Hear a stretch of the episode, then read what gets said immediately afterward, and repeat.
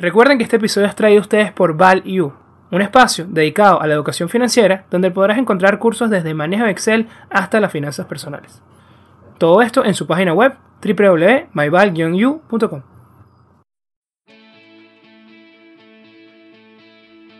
Hola a todos, bienvenidos nuevamente a Networking de Ideas, donde los buenos conocimientos se conectan. Hoy bastante contento, tenemos un invitado de lujo en el episodio del día de hoy.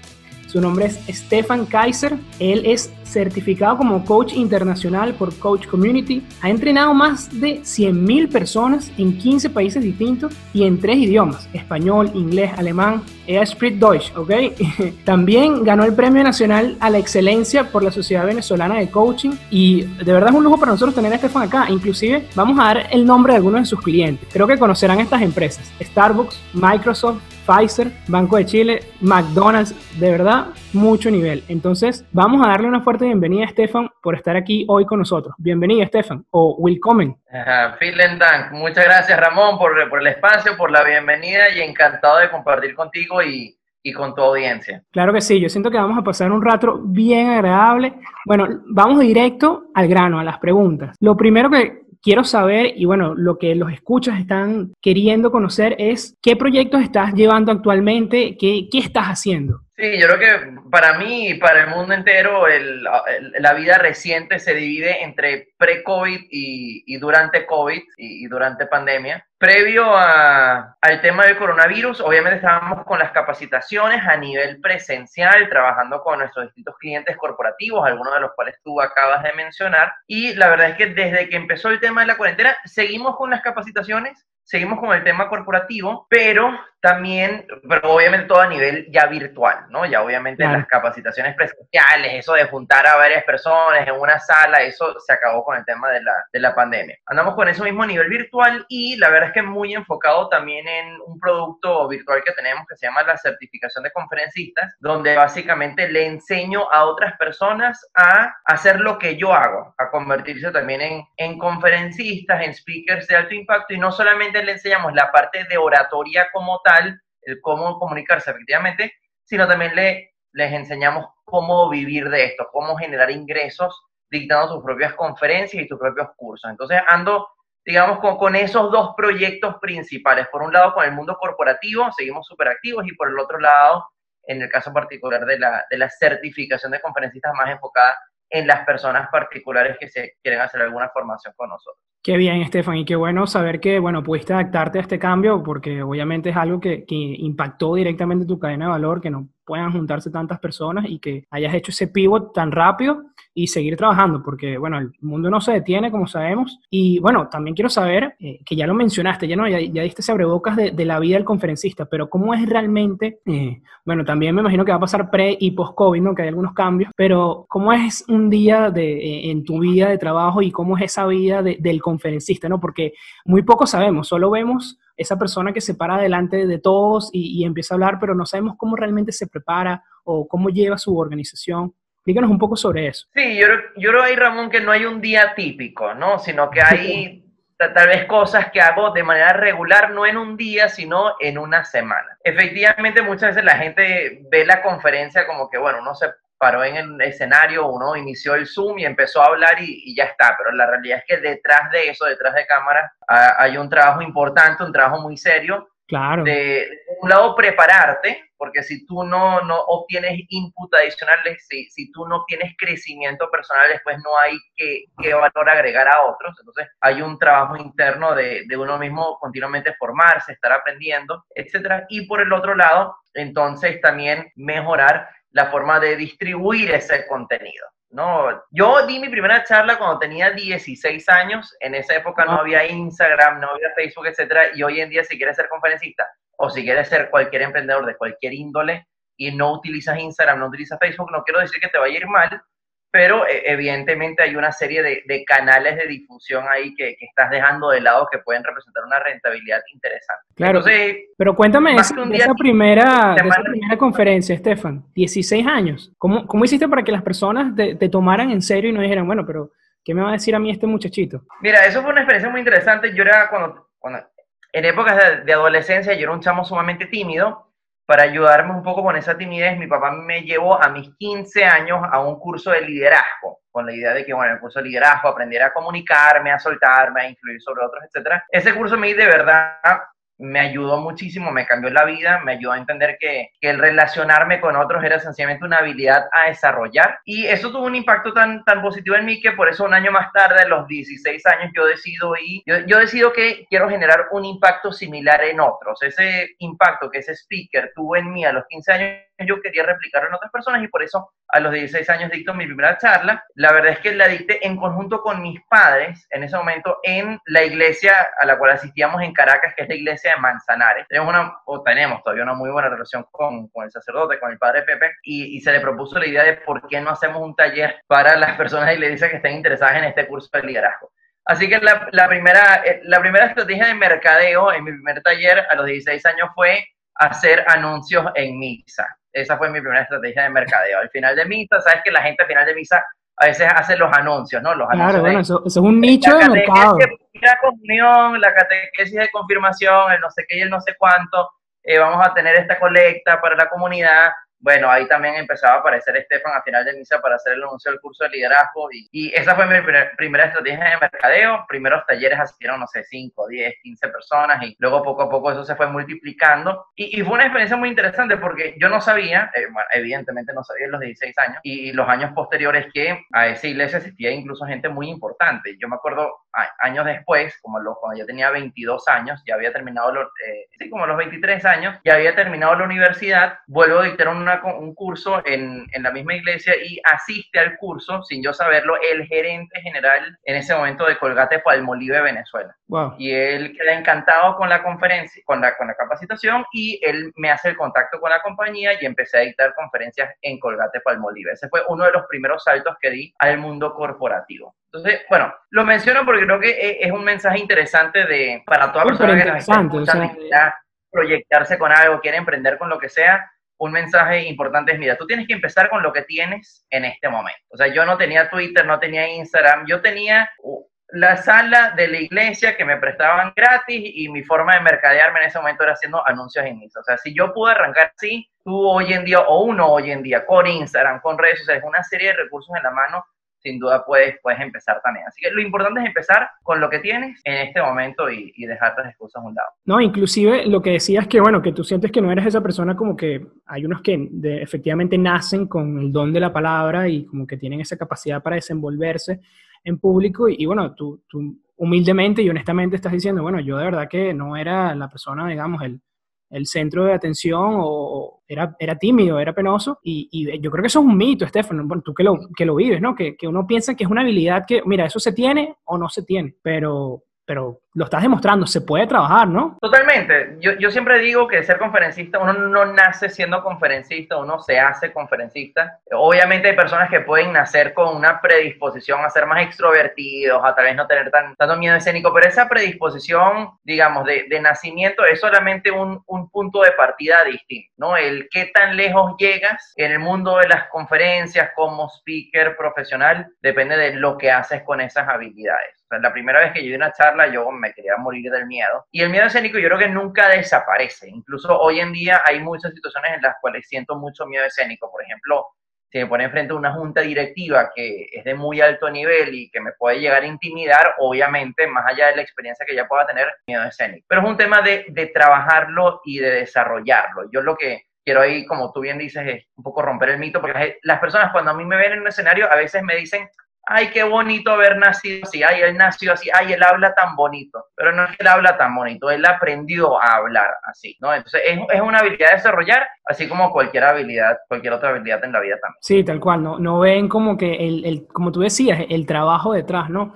Eso me recuerda mucho eh, este tema, desviándonos un poco, el tema de cuando hacen referencia a la inteligencia, ¿no? Que a veces la inteligencia, si tú lo ves como dos vasos, que no, no es tanto el tamaño del vaso, sino cómo tú llenas con tu trabajo el líquido que va dentro del vaso. Y hay personas que de repente tengan, como dices tú, la predisposición y nazcan con un vaso más grande, pero si tú no te preparas, eh, no lo vas a llenar. Y, una persona que de repente tenga un vaso más pequeño, es decir, sus capacidades o su predisposición es baja, pero con el trabajo lo llena, va a superar a la otra. Entonces, de verdad que ahí queda claro que es importante la preparación. Y también quisiera saber un poco el tema del medio escénico, si tienes algún, porque yo sé que, eh, que a ti te gusta dar esos, esos tips puntuales, ¿no? No dejar las cosas tampoco en el aire, sino ser pragmático. Y si quería que nos dijeras, eh, oye, ¿qué podemos hacer en esas situaciones de, de que tenemos miedo escénico, ¿no? Como dices, eso nunca desaparece.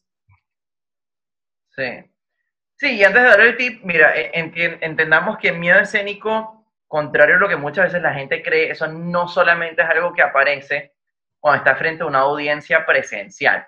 Tú puedes sentir miedo escénico cuando vas a grabar un video para tus redes sociales. Tú puedes sentir miedo escénico cuando vas a dar una presentación virtual. Tú puedes sentir miedo escénico cuando vas a tener una conversación individual con tu jefe. O sea, miedo escénico puede surgir en una serie de situaciones comunicacionales. Y hay distintas herramientas. De hecho, en la certificación de conferencistas, por ejemplo, nosotros abordamos 21 técnicas distintas para superarlo. Pero hay una técnica, una técnica en particular que a mí me gusta enfatizar mucho y se trata de entender qué hay detrás del miedo escénico. ¿no? Y hay que entender que el miedo escénico, en el fondo, es lo que tú crees que la otra persona va a juzgar de ti. Eso es en el fondo miedo escénico. Lo que yo creo que el otro va a juzgar de mí, ¿no?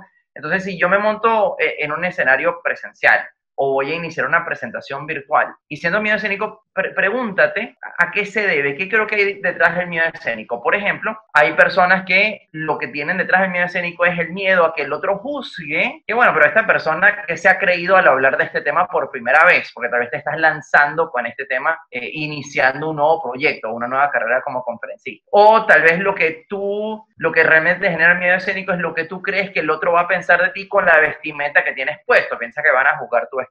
Otra vez tú piensas que el otro va a juzgar los colores que escogiste para la presentación. En fin, detrás del miedo escénico normalmente hay un miedo puntual de algo que nosotros consideramos que el otro va a juzgar de nosotros. Cuando yo empecé a los 16 años, gran parte de mi miedo escénico era que va a pensar la gente al ver un niñito en el escenario, ¿no? O sea, el tema de mi edad estaba detrás también. Entonces, y el antídoto para, para vencer eso, para vencer ese miedo escénico, para vencer lo que tú crees que el otro va a juzgar de ti, es dejar tu ego a un lado. Deja tu ego a un lado. Cuando lo que te genera miedo escénico es lo que yo creo que el otro va a juzgar de mí, te estás dando demasiada importancia a ti mismo. En la comunicación tú no eres lo más importante. Lo más importante es el mensaje. Lo más importante es el aporte que tú vas a hacer al otro. Entonces, la razón por la cual yo empecé a los 16 años y a pesar del miedo escénico seguí adelante y no me detuve, fue porque al final yo me resté importancia a mí mismo. Para mí lo más importante era que la gente aprendiera. Si la gente pensaba que yo era muy niño para estar en una conferencia, eso para mí era un segundo plano. Para mí lo más importante es que la gente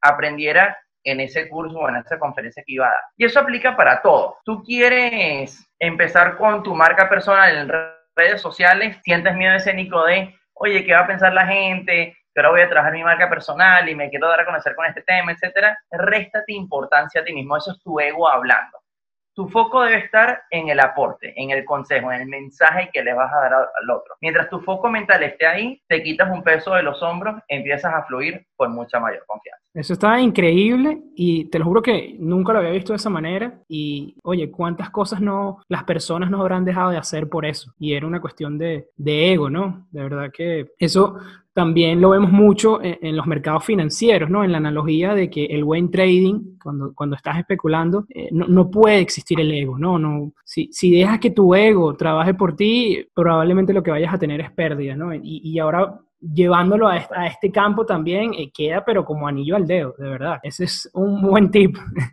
De verdad que sí. Sí, y, y, para las personas que están empezando con sus distintos proyectos, muchas veces lo que hay detrás del miedo escénico a empezar es que lo que tú crees que el otro va a juzgar de ti por verte empezando. O sea, hay gente que no tiene miedo a publicar un texto. Lo que tiene miedo es lo que la gente va a juzgar de ellos cuando vean que tienen tres seguidores. Sí, la opinión, como que va a quedar, eh, va a quedar como bajo, ¿no? Va a quedar poco. Correcto. Entonces mucha gente no empieza el proyecto no porque tenga cosas que aportar, sino porque tiene miedo de lo que el otro va a juzgar de ellos cuando vean que están arrancando, cuando vean que tienen pocos likes o pocos seguidores. Déjale un lado, no se trata de ti, no se trata de si tienes 10 likes o 20 likes, se trata de hacer un aporte al otro. Mientras te enfoques ahí. La calidad del mensaje. Así es. Sí, es que yo creo que, ¿qué pasa? Que hay muchos sesgos, ¿no? De que cuando alguien quiere evaluarte, va directamente esos indicadores, pero esos indicadores a veces no dicen mucho porque tú dices el ejemplo de los, de los likes, pero a veces los likes se compran, los, los seguidores se compran. Y una página que tenga muchos likes no necesariamente está dando validez sobre ese negocio o sobre ese mensaje. yo creo que ese es un muy buen hábito, bueno, un buen tip de verdad, restar importancia. Creo que, que tengo que aplicarlo también en, en, ciertas áreas y creo que va a ser de, de, de mucho. Sí, honestamente, me ha pasado, ¿no? Que, que a veces pensamos, ¿no? Yo, yo, trato lo menos posible de, de afectarme por lo que diga lo demás, pero a veces pasa, ¿no? Y a veces pasa también en este, en este tema del emprendimiento. Pero también quería, quería conocer eh, casos puntuales donde sientas que eh, de cierta manera hayas tenido un pico, ¿no? En ese miedo escénico, alguna situación, me mencionas lo de la junta directiva, pero no sé si ha habido alguna, alguna otra situación importante donde, oye, hayas sentido que haya llegado a un máximo ese miedo escénico, pero al final lo manejaste. Sí, yo creo que una, una cuando me mencionas experiencias mías de miedo escénico, la, la, primera que se me viene a la mente fue, más allá de la primera charla que di en los 16 años, una, la, la, charla más grande que he dado en términos de la cantidad de personas fue en el Fórum de Valencia, en Venezuela, una charla a 6.000 personas, ¿no? Con wow. el Fórum de Valencia completamente agotado. Entonces ahí yo sentí miedo escénico en su máximo esplendor digamos. Porque además tienes la situación del Fórum de Valencia, para las personas que no lo conocen, es un estadio de básquet, caben 6.000 personas y en este caso estaba, estaba repleto. Y claro, como es un estadio de básquet, ellos arman el escenario además en la cancha de básquet, es decir, que tienes audiencia de 60 alrededor tuyo. O sea, más allá de, de la cantidad de gente, también para mí era primera vez en mi vida que tenía esta situación donde, bueno, tienes como gente, no, no importa dónde veías, no importa dónde veías, siempre había gente, podías mirar hacia atrás, había gente, hacia abajo había gente, hacia arriba había gente, había como gente, un mar de gente alrededor de uno y eso, esa situación me tocó, creo que cuando tenía, no sé, 26 años, 27 años, tal vez algo. Ahí sentí miedo escénico en su máximo esplendor, al final fue una experiencia increíble, de verdad una audiencia fantástica, al final, al final, al final recibí ovación de pie de las 6.000 personas, creo que fue uno de los ha, ha, sido sin duda alguna uno de los highlights de mi carrera como conferencista. Pero bueno, es, es eso, ¿no? Es, es, hay, una frase en redes sociales que me encanta que dice, mira, hazlo. Y si te da miedo, hazlo con miedo. Y eso es un poco la actitud ante el miedo escénico, ¿no? O sea, vas a sentir miedo escénico. Y se trata de hacerlo igual. Es vivir con y al eso. final puede llegar a ser mejor de lo que pensabas. Yo, yo lo que tenía en mente es, si sobrevivo a esto, si no, si no me quedo en blanco, si no se olvida lo que quiero decir, fantástico, pero nunca me esperé la ovación de pie al final. Entonces, eso, el cuando actúas a pesar del miedo, creo que obtienes recompensas más allá de lo que muchas veces uno mismo uno mismo se imagina o uno mismo espera. No, qué bien, Estefan. De verdad que tremenda experiencia. Y veo, veo que se está convirtiendo en un patrón y, y ya, ya estoy entendiendo también por qué el crecimiento que has tenido tan rápido, ¿no? Que hace nada hablábamos de, de que empezaste en la iglesia y bueno, ya has dado ya has capacitado más de 100.000 personas en 15 países, lo cual es algo bárbaro, es trabajar en la, fuera de la zona de confort. Yo veo que, que, que es algo que, que, te prepara, ¿no? Y eso, y eso sin duda es, es un crecimiento exponencial, porque cre creo que lo buscas, ¿no? Trabajar, trabajar en situaciones donde tú sabes que, vas a ser retado, pero que a la vez, como mencionas en el foro, bueno, si yo sobrevivo a esto, eh, cuando tenga que dar una conferencia a 20 personas o a 100 personas, 1000 personas, va a ser un chiste, ¿sabes? Voy a hacerlo tranquilo. Totalmente, yo creo que eso, eso es un buen punto el que tú dijiste, o sea, el, el tema de, de, salir de tu zona de confort, y la zona de confort a veces es un concepto un poco trillado, pero sencillamente el, el, es un desafío personal, más allá de lo que actualmente manejas, ahí es normalmente donde tú conoces los, donde empiezas a experimentar los highlights de tu vida, ¿no? Y que mirando hacia atrás dices, qué bueno que me atreví y que no me detuvo ese temor o ese miedo que inicialmente sentía.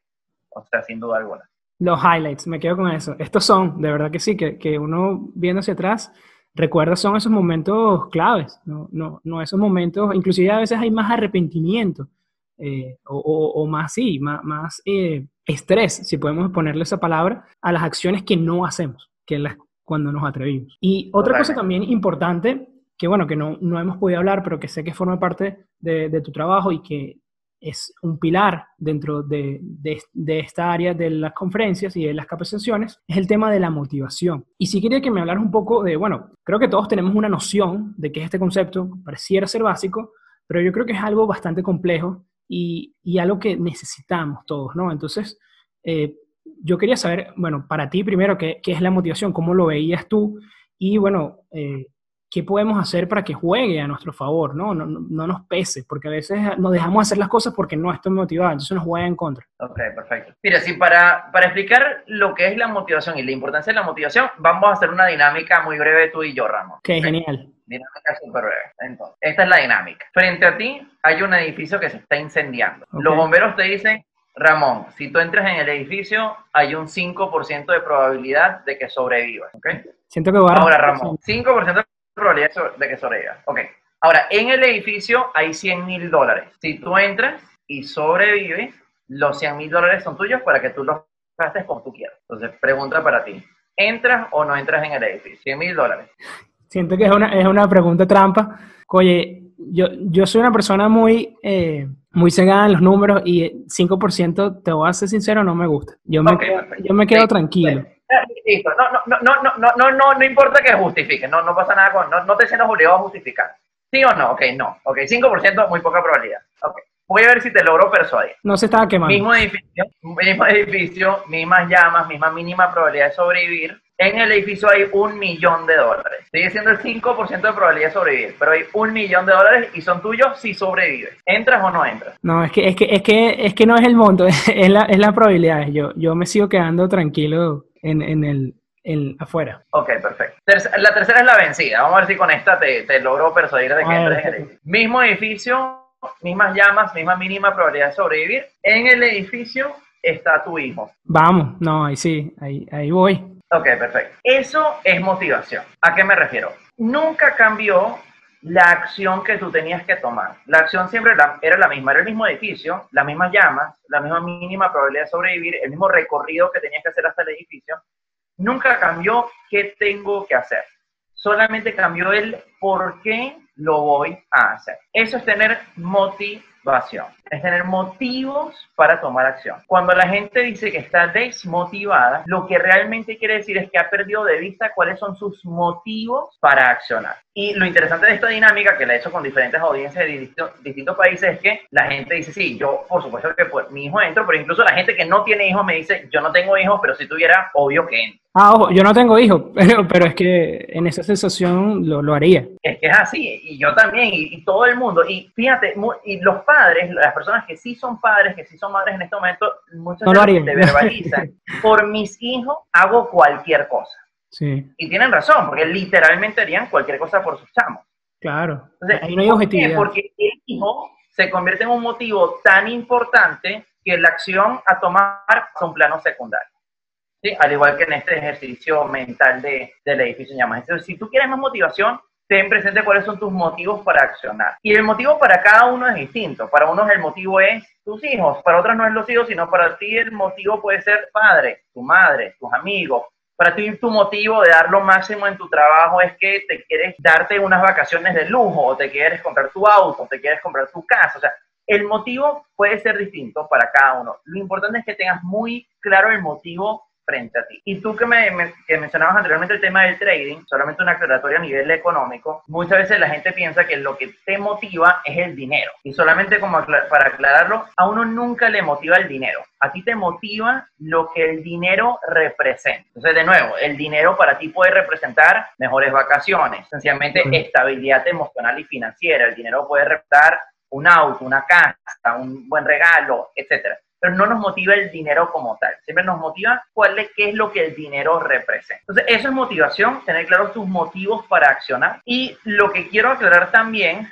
es que la motivación sola no es suficiente. Yo de, de, estudiar a diferentes personalidades de política o de deporte o de negocios, me he dado cuenta que una de las cosas que tienen de, de forma consistente todos ellos es que si tienen muy claro su motivo para accionar, pero accionan incluso cuando se, se sienten desmotivados. Ahí entra la disciplina. Hay una frase de Usain Bolt, hay una frase de Usain Bolt, ahorita voy a parafrasear porque no me acuerdo exactamente, pero Usain Bolt, el corredor, la persona más rápido del mundo, ¿no? El tipo corre 100 metros, creo que en menos de 7 segundos, 8 segundos. Algo es como 9, como 9, 10, una cosa así, 9, 80, menos de 10. Correcto, menos de 10 segundos. Y hay una frase donde, voy a parafrasear porque no me acuerdo exactamente, pero él decía algo así como que yo entreno cuatro años, haciendo referencia a que los Juegos Olímpicos son cada cuatro años, yo entreno cuatro años para destacarme en 10 segundos. Increíble. Hay personas que después de no ver resultados, que después de no ver resultados durante dos meses, tiran la toalla. Y el tipo dice, a veces el fracaso se lo busca uno mismo. Tal cual, esa frase es poderosísima. Cuando a mí la gente me pregunta, ¿Qué es invertir? Por ejemplo, yo, yo siempre les, les doy ese caso de, de O sea, ¿qué es invertir? Bueno, son cuatro años de preparación todos los días para 10 segundos de carrera. Totalmente. Y lo interesante es que yo estoy seguro que Bolt y también Michael Phelps, lo dice mucho Michael Phelps, que es el atleta más condecorado a nivel mundial, el, el nadador americano, entreno todos los días, no porque me provoque, sino sencillamente porque sé que esto es lo que necesito para alcanzar a mi meta. Entonces, yo lo que quiero aclarar es que la motivación necesita también ser completada algunos días con la disciplina. Los días donde tal vez no sientes la motivación, actúa a pesar de no sentirla, porque a veces el sentirte motivado llega después de tomar acción. Y te doy un ejemplo clásico con el tema de yo hacer deporte. yo hago deporte en las mañanas y hay muchas mañanas donde sencillamente me levanté desmotivado, no, no descansé bien, no dormí bien, sencillamente no siento las ganas de, en épocas pre-cuarentena, ir al gimnasio o ahora en cuarentena hacer ejercicio en mi casa. Pero a lo que busco es, a pesar de que inicialmente no me siento motivado a hacerlo igual, hacer ejercicio igual, porque sé que una vez que haya hecho ejercicio, después de que hice la hora de ejercicio, me siento increíblemente motivado. Entonces, motivación complementada con disciplina. Y hay una regla que yo llamo la regla de los días. Supone que si tú quieres tomar una acción, todos los días, por ejemplo, de lunes a viernes quieres hacer todas las mañanas deporte, la regla de los dos días lo que propone es que te asegures que nunca pasen dos o más días consecutivos sin tomar esa acción. Entonces, ¿qué ocurre? Somos humanos, somos imperfectos por naturaleza humana.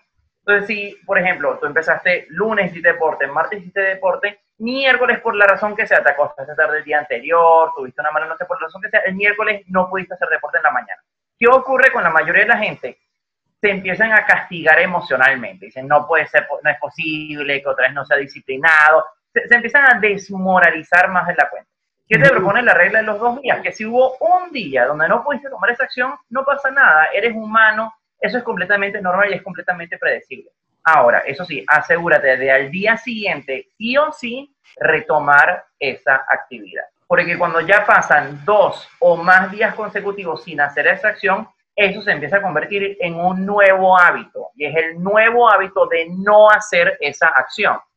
Entonces, de nuevo, la regla de los dos días lo que te dice es que cualquier hábito que tú te propongas hacer, si hubo un día que no lo pudiste hacer, no pasa nada. No te preocupes, no te desmoralices por eso, pero asegúrate del día siguiente sí o sí a retomarlo.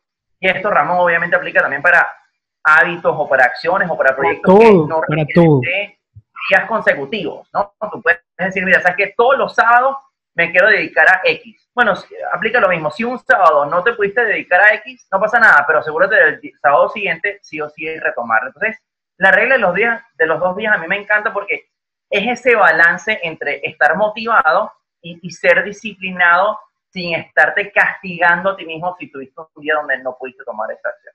Sí, está muy útil. De verdad que sí, porque no rompes la cadena. Y, bueno, eso, eso tampoco lo sabía, ¿no? Hay que adaptarlo a la frecuencia. Porque claro, si solo lo puedes hacer una vez a la semana y no te vas a estar castigando que no lo hiciste el resto, el resto, el resto de la semana. Eso está muy bien. De verdad que yo, yo trato, inconscientemente he tratado de aplicar algo así, como que bueno, hay momentos, como dices tú, que bueno, uno no, no, no tiene el chance, pero sí como que, eh, como un barco, ¿no? No, no, no te dejes, no, no, te caigas al mar, o sea, vuelve, quédate ahí, ya. Pasó un día, me relajé, pero ya al día siguiente, ok, a trabajar o eh, si estoy, si estoy en, también el hábito de lectura, eh, es muy útil en este sentido esta regla porque muchas personas quieren arrancar ese hábito de lectura, pero no consiguen o lo hacen así como que un día sí, tres días no, una semana sí. Entonces, esta regla los ayuda muchísimo porque eh, lo, pones, lo pones, pasas de, de, la memoria RAM, si podemos decirlo, allá al almacenamiento fijo, ¿no? Lo pasas ya que es algo que va a estar automático, va a estar programado en ti y lo vas a seguir haciendo. A mí me funcionó también con el ejercicio, que, que así fue que logré eh, llevarlo a una disciplina. Como dices tú, hay que, a veces hay que hacer el trabajo así no estés motivado, ¿no? Eso, eso es algo que es lógico y creo que, que diferencia. Creo que es un factor diferenciador eh, en cualquier tipo de, de negocios. Ahora, una pregunta más difícil, Estefan. Ok, ya nos quedó claro la motivación. Muy bien. Podemos de repente no estar motivados siempre. Pero ¿qué pasa cuando nosotros somos los que tenemos que motivar a las otras personas? Cuando nosotros somos de repente el líder del equipo y tenemos que motivar a otro. Eso para mí es muchísimo más difícil. ¿Cómo haces tú? Sí, ah, lo primero es entender que ese motivar a otro no puede ser una motivación para caída. O sea, motivación para caída me refiero a que no tienes una relación con las personas, no eres cercano con la gente, no hay una relación de confianza por medio y de pronto así como un paracaidista, así como que llegaste de pronto ya, te quiero motivar. Eso no, existe. O sea, el tema de motivar a la gente viene de un trabajo previo donde ya hay una relación, nos conocemos, hay confianza, hay empatía de por medio. Entonces, en ese, digamos, en ese ir abonando el terreno, creo que un hábito importante es escuchar a la gente, escuchar al equipo de trabajo, eh, comunicar las cosas claramente, y, cuando me refiero a escuchar y comunicar las cosas claramente, me, refiero también a dar feedback. Yo siento que hoy en día, sobre todo en el mundo empresarial, por ejemplo, el tema de retroalimentar al equipo de trabajo muchas veces se limita a la evaluación anual de desempeño, y eso no puede ser. O sea, retroalimentar tiene la palabra alimentar dentro. ¿sí? Y así como el cuerpo necesita ser alimentado todos los días, tu equipo de trabajo también necesita ser retroalimentado continuamente. No le puedes dar feedback a la gente una vez al año, tienes que darle feedback continuamente, tal vez no todos los días, pero con relativa frecuencia, semanalmente o mensualmente, etc. Entonces, si no hay esa relación de confianza, de feedback, de, comunicación fluida, es muy difícil de pronto decir, hoy los quiero motivar y, que eso realmente genere un impacto. ¿no? Pero si hay esa relación de por medio, si hay una relación de, de confianza, de empatía, de que nos conocemos, no, nos comentamos las cosas puntualmente. Entonces, ¿qué puedes hacer para motivarlos? Enfatizar el porqué de las cosas. De nuevo, lo que motiva a la gente es más allá de que le digas cuál es la acción a tomar, explícales cuál es el motivo detrás de la acción, cuál es el porqué detrás de las cosas. Cuando tú enfatizas el porqué detrás de la acción, es como el ejercicio del edificio en llamas. Estoy diciendo, sabes, que no te enfoques en entrar en el edificio, enfócate en que lo estamos haciendo por tu hijo.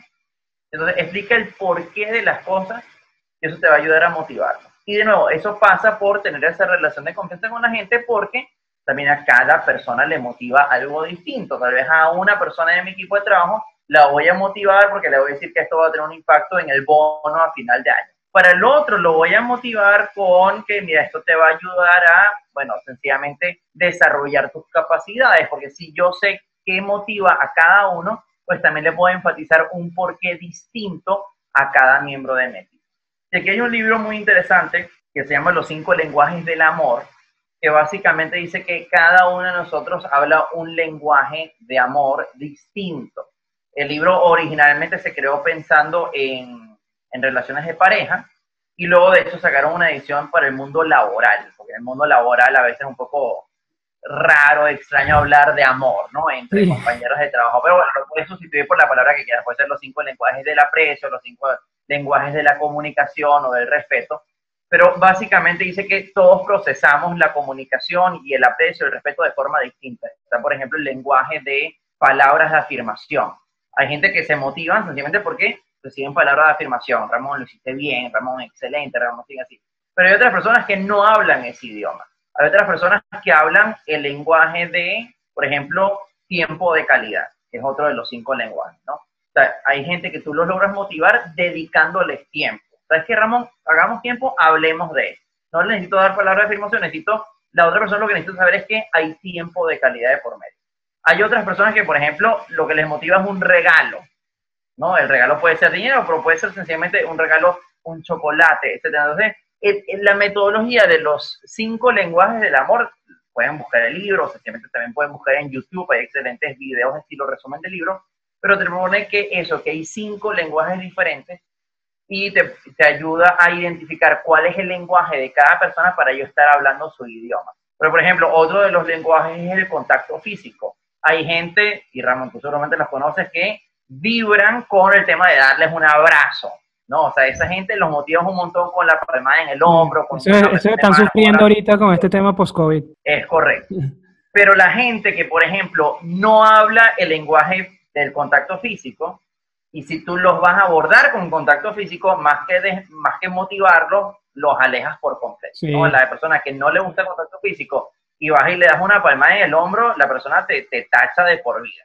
De una. Entonces, e, e, ese es un libro interesante para entender estos cinco lenguajes de, de comunicación que existen, empezar a identificar cuál es el lenguaje de cada miembro de mi equipo o de las personas en mi vida en general y empezar a adaptarme a ese idioma para estarme comunicando en la frecuencia correcta. Eso suena bastante interesante. Inclusive he visto por lo menos que hay personas que no les gusta que le den feedback delante de otros, ¿no? Pero hay otros que sí. Hay otros que, que quieren que les digan, eh, Estefan, lo hiciste muy bien, pero cuando está el grupo ahí. Sea, no, no les da como que esa motivación o ese, ese, ese, ese, valor que tú le digas, lo hiciste bien, eh, solamente one on one, ¿no?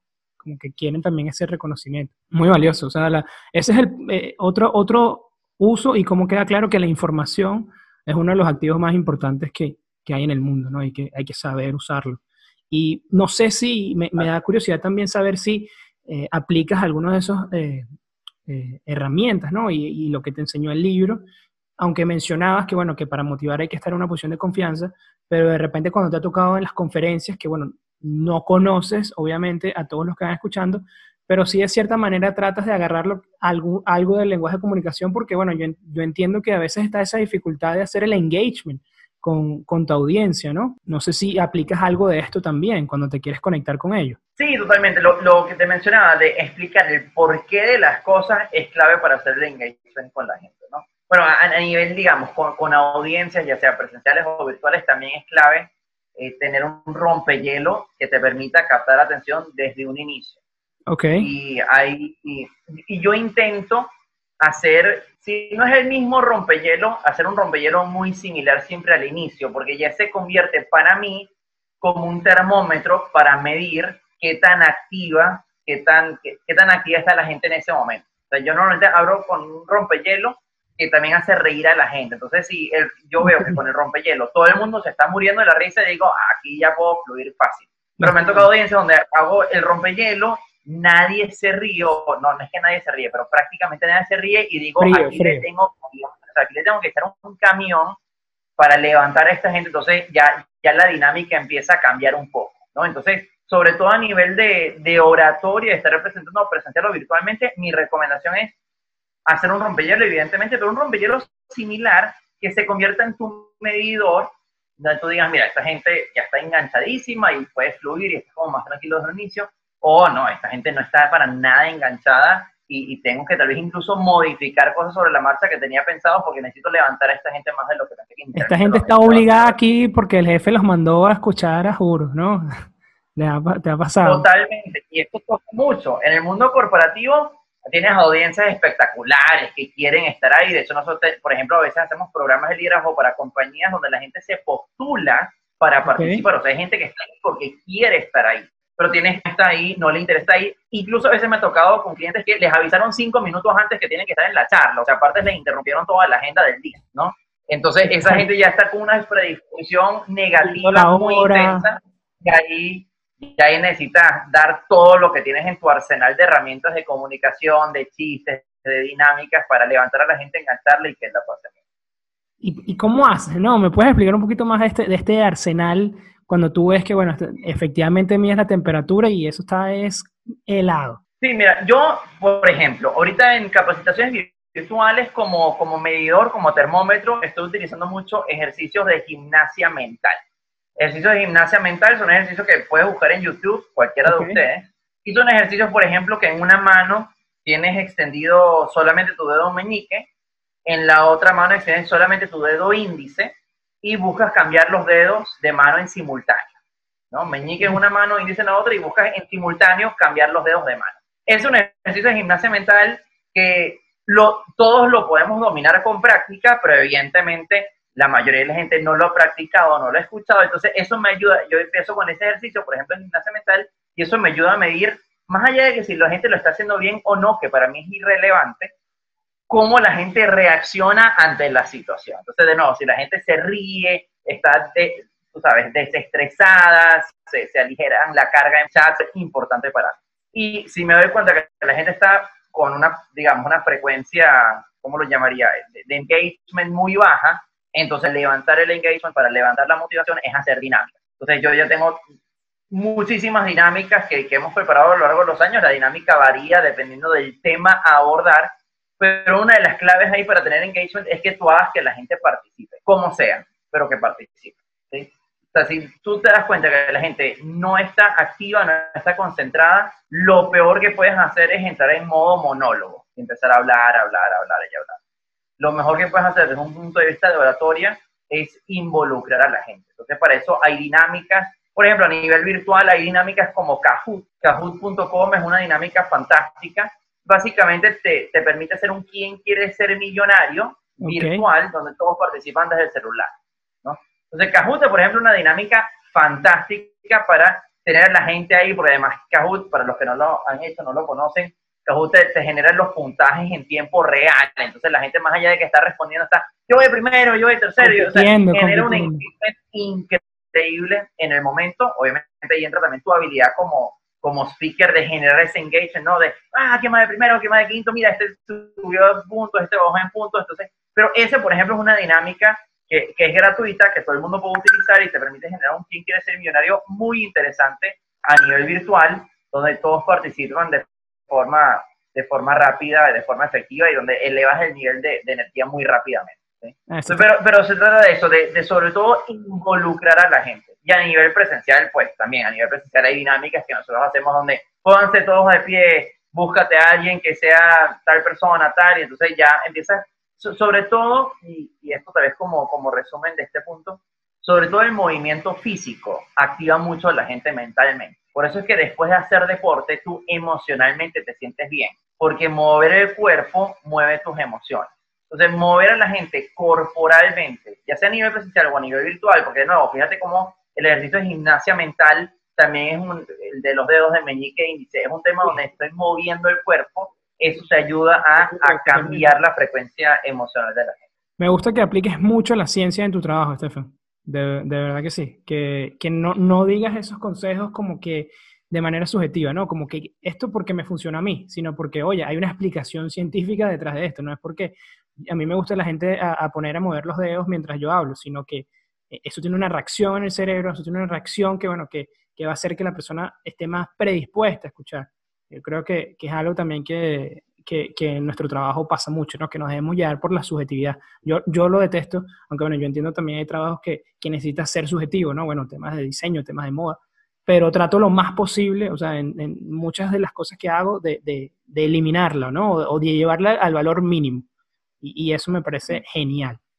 Yo creo que nos ha ayudado bastante todo lo que hemos hablado, pero creo que no hemos conocido a fondo eh, más sobre Estefan, ¿no? Entonces quiero hacerte un par de preguntas, como, bueno, ya para conocerte, eh, ciertas, ciertas cosas que siento que pudieran ser importantes, que nos podrían dar también un valor más allá de todo lo que has trabajado. Bueno, como podría ser, que a mí me da mucha curiosidad esta pregunta cuando se, la hago a, los, a los invitados, que cuáles, porque siempre hablamos de las cosas buenas y muy pocas de las malas. Entonces, vamos a hablar de eso también. ¿Cuál es el peor consejo que te han dado, o bueno, simplemente el peor consejo que has escuchado? El peor consejo que he escuchado, sobre todo en mi rubro de conferencia, fue cuando a mí me dijo, si tienes miedo escénico, mira un punto al final de la sala. Es horrible ese, ese A mí me han dicho muchísimo. Lo peor que te puedes decir en tu vida como conferencista. O sea, tú no le hablas a la pared, tú le hablas a la gente.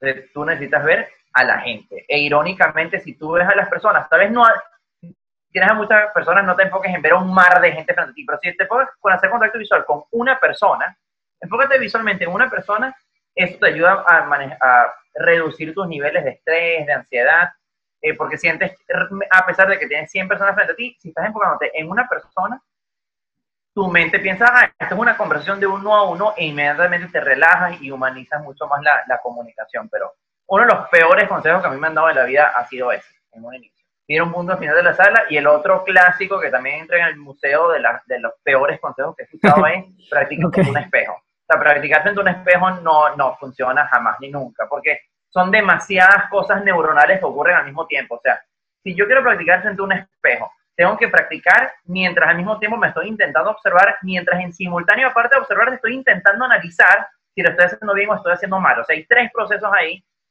diferentes que estoy intentando hacer en simultáneo. Eso no funciona. Es mucho mejor, sencillamente para que la gente lo sepa también, si quieren practicar de verdad su comunicación, su oratoria, su lenguaje corporal, etcétera, es mucho mejor que practiquen frente a una cámara que te está grabando, porque así estás dividiendo en las fases correspondientes el proceso, tu, tu procesamiento mental. O sea, si yo practico frente a una cámara, entonces me enfoco primero en solamente practicar. Después de que practique, entonces voy a ver la grabación. Entonces, en una fase aparte, en un momento aparte, ocurre el otro proceso neuronal y analítico de me estoy viendo y me estoy analizando. Pero el practicar frente al espejo, el intentar hacer todo al mismo tiempo, practicar y observarme y analizarme, ese es uno de los peores consejos que me han dado en la vida. Lo peor es que ese, el primero que tú dices es súper común. Yo me recuerdo a mis profesores en, la universidad o en el colegio también lo decían, como que mira, cuando te tocaba presentar, cuando te tocaban esas exposiciones te decían eso, no, pero si estás nervioso, mira, mira un punto ahí al final de, del salón y ya.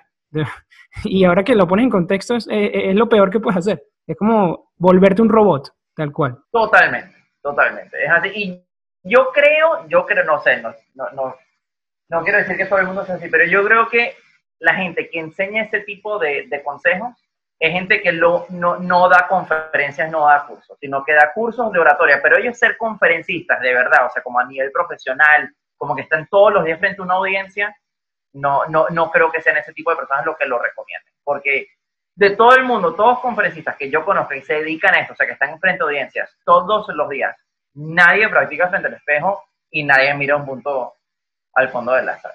Entonces, es algo que, les ahorro esto. Algo nuevo que, estamos aprendiendo. Y bueno, hablamos de los cinco lenguajes de, del amor, ¿no? Pero hay otro libro, o, libros también, que hayas regalado a una persona, o bueno, a tus familiares, a tu hermano, o no sé, a, tus, a tus alumnos en más de una ocasión. O sea, hay un libro que, que, bueno, ya lo regalaste una vez y lo volviste a regalar a otra persona. Mira, hay un libro que a mí me encanta bueno, hay varios libros que me encantan. Hay, pero te voy, a decir, te voy a mencionar un libro que es uno de los pocos libros que me he leído más de una vez. Creo que no está en español, creo que solamente está en inglés. Pero se llama 80-20 Sales and Marketing. ¿okay? El principio 80-20 aplicado a mercadeo y venta. El principio 80-20, para los que no lo conocen, es el principio de Pareto, que dice que el 20% de las acciones genera el 80% de los resultados. ¿sí? O sea, el 20% de tus actividades esta semana va a generar el 80% de tus logros a nivel laboral. El, pero eso aplica para todo en la vida, ¿no? El 20% de las personas en el mundo tienen el 80% de la riqueza en el planeta, por eso hay muy pocos ricos y mucha gente pobre. El 20% aplica para todo. Y este, y este libro se enfoca en cómo con pocas acciones duplicar, triplicar tus esfuerzos en mercadeo y tus ventas en tu negocio. Entonces, 80-20 Sales and Marketing es un libro increíble. Y el otro libro que me parece fantástico también, también complementando un poco la regla de los dos días eh, y lo que estamos hablando de motivación y disciplina, es un libro que se llama Atomic Habits. Creo, creo que tal vez lo están traduciendo en este momento, hábitos atómicos. Increíble ese libro. Increíble para entender el tema de, de, los hábitos y de ser consistente con, con, las acciones diarias. De James Clear. Sí, ese libro es, es, es una lectura obligada. De verdad que, que también lo recomiendo muchísimo. Y Estefan, ¿cuál es la mejor compra que recuerdes, puede ser recientemente, que has hecho con 100 dólares o menos. Con 100 dólares o menos. A ver. La, mi cámara web, la que estoy utilizando ahorita. Mi cámara web lo se bastante bien, voy a decir. Porque de verdad me, me ayudó. Y, creo que por menos de 100 dólares, creo que me compré la cámara web y, y el micrófono. Y, un micrófono que tengo aquí. Entonces, eh, e, esas dos compras de verdad me han ayudado. Menos mal que también las hice pre-cuarentena y ya las tenía listas ahí, los soldados listos para la batalla de las capacitaciones virtuales. Miren, la, cámara de los que nos están escuchando, la cámara de Stefan se ve tan bien que cuando yo puse la mía me sentí mal. De, de, la diferencia en calidad. Fue así como que, bueno, creo que es mejor que, que, que apague yo mi cámara. no, es increíble. La, cámara es Logitech C920, creo que es, creo que es el modelo, ya ni, ni siquiera tengo el modelo más nuevo de verdad es increíble. Hoy la, estoy cambiando, no vayas a reuniones No vayas a pensar que nos vamos a quedar con esta cámara. Ya hoy justamente la, la, voy a cambiar. Esto aquí llegó la nueva. Pero vamos, vamos voy a tomar una foto como para que quede, para que quede eso claro y que efectivamente fue una muy buena compra. Sí, sí. Mira, Estefan, una última pregunta antes de que te vayas. Eh, resumiendo todo esto, todo lo que hemos aprendido hoy, ¿qué es para ti el éxito? Y cuando escuchas esta palabra o cuando escuchas la palabra exitoso, ¿quién es la primera persona que te viene a la mente y, bueno, por qué? Mira, ese es un tema distinto. Yo creo que mi, mi definición de éxito ha cambiado a lo largo de los años. Eso es interesante. Eh, mi definición de éxito ha cambiado. Creo que tal vez cuando era muy chamo tenía una definición tal vez como clásica y cliché de lo que es el éxito, ¿no? El dinero, la mansión, el no sé qué. Pero para mí hoy en día ser exitoso es, ser feliz y, hacer feliz a los demás. eso para mí es ser exitoso. Es, ser feliz y, y hacer feliz a los demás. Y yo a lo largo de los años me he dado cuenta que para encontrar la felicidad, así como, y qué bonito que ahorita para el cierre estemos, estemos retomando uno de los temas que abordamos, pero me he dado cuenta que para ser feliz deja el ego a un lado y muchas veces uno, haciendo felices a otros, encuentra su propia felicidad.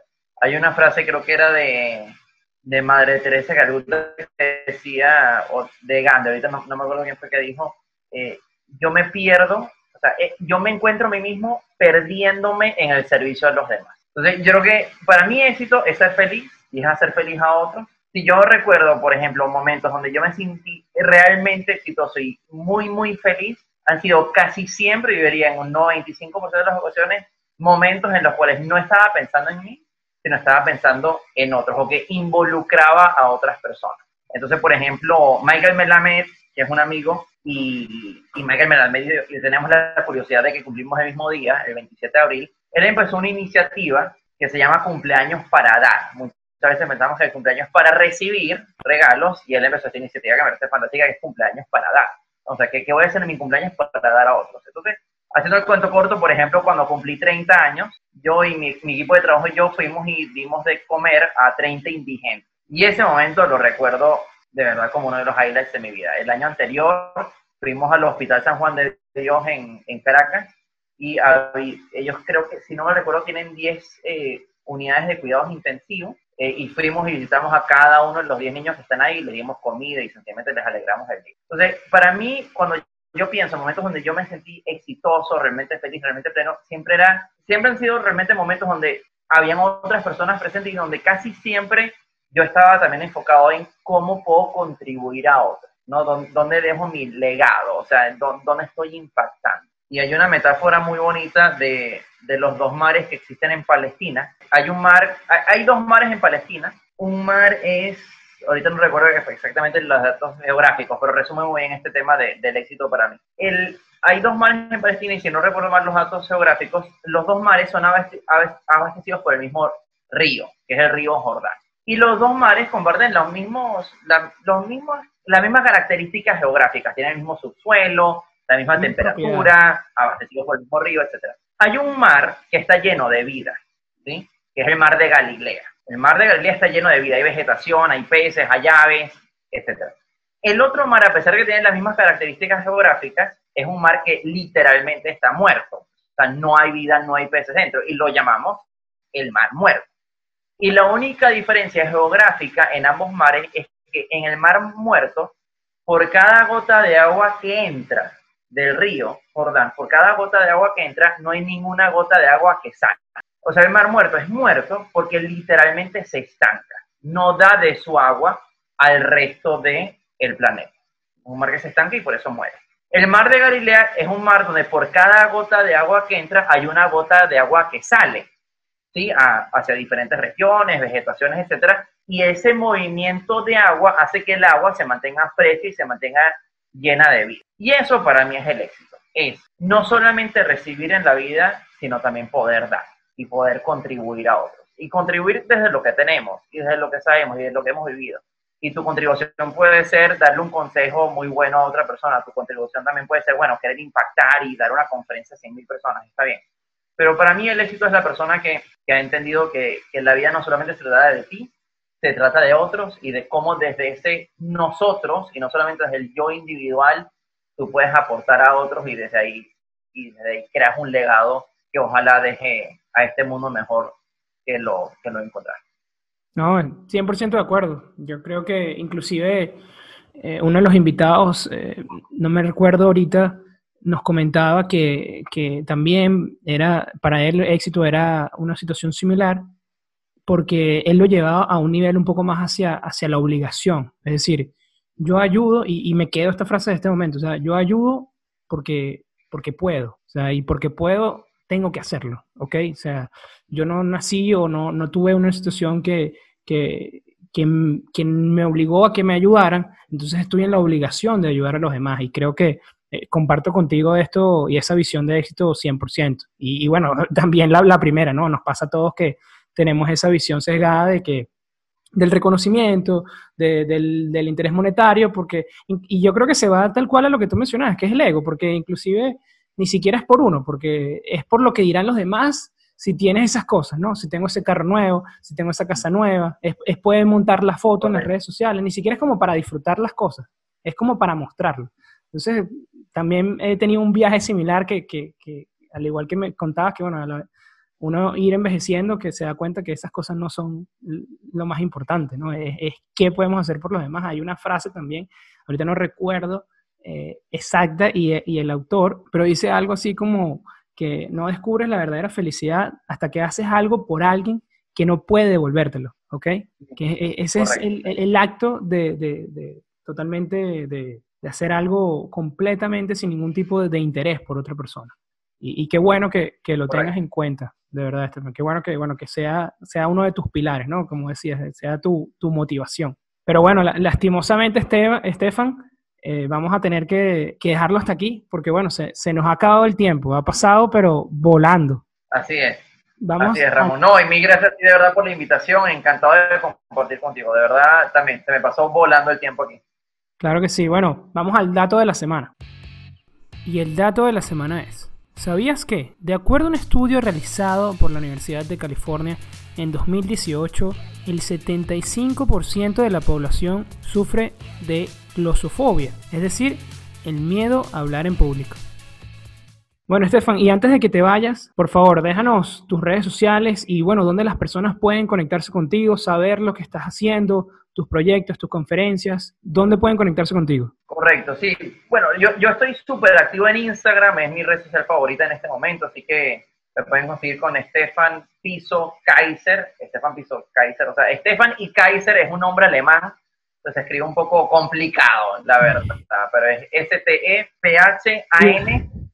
bajo Kaiser, con K-A-I-S-E-R. Ahí me pueden encontrar en Instagram, eh, también estoy en Twitter, estoy en Facebook, estoy en YouTube, pero sobre todo en Instagram estoy súper activo y también en la página web, también pueden descubrir, de hecho en la página web también eh, se pueden descargar mi libro, 21 días de oratoria de forma completamente gratuita. Eh, son 21 días donde cada día doy un mensaje de, de, oratoria diferente, una herramienta práctica de oratoria distinta, así que eso también se lo pueden descargar en stefankaiser.com. Y si no en Instagram, me siguen, me preguntan por el libro, por mensaje directo y, y se los proporciono directamente yo también. Así que eso es, Estefan Piso Kaiser, y por ahí nos vemos y, seguimos en contacto más allá de esta conversación. Claro que sí, genial, Estefan. Y bueno, vamos a ponerlo igual en, en, la descripción de este episodio para los que no, no, conozcan bien cómo se escribe, porque sí, es un poco complicado, ¿no? Kaiser, Kaiser significa César, por cierto, ¿no? En, en alemán. Totalmente. Esto, esto es un honor para ti, Ramón, estar hablando con el César. no, y el, el, eh, yo personalmente les recomiendo mucho el canal eh, de YouTube. Lo estaba conversando con Estefan antes de arrancar el episodio, que, que encontré mucho valor eh, en, en, los videos que pone, porque, bueno, son rápidos y vas directo al grano con, con, los temas que estás abordando, ¿no? Entonces, de verdad que también les recomiendo suscribirse al canal de YouTube. Y, bueno, casualmente, también si están viendo desde esta plataforma, no olviden suscribirse también a, a nuestro canal y bueno, lastimosamente hemos llegado al final de este episodio. Espero que le hayan encontrado valor, que hayan conocido más acerca de la vida del conferencista y que los ayude también a afrontar ese miedo escénico que está presente en muchos de nosotros, ¿no? Esto ha sido todo por el episodio del día de hoy, Networking de Ideas, donde los buenos conocimientos se conectan. Nos escuchamos la próxima semana. Chao, Stefan. Auf Wiedersehen.